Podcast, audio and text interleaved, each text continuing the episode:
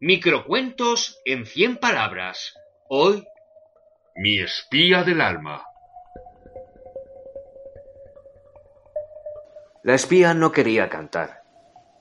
Permanecía en silencio mientras cruzaba y descruzaba las piernas provocativamente y se acariciaba los muslos sin apartar sus ojos del interrogador. Cuando vi que la voluntad de nuestro agente flaqueaba, le sustituí. Entonces ella me guiñó un ojo con picardía. Conmigo no le servirán esas armas de mujer. ¿Es usted homosexual? No lo soy, pero he sido muy bien entrenado para no desviarme del objetivo.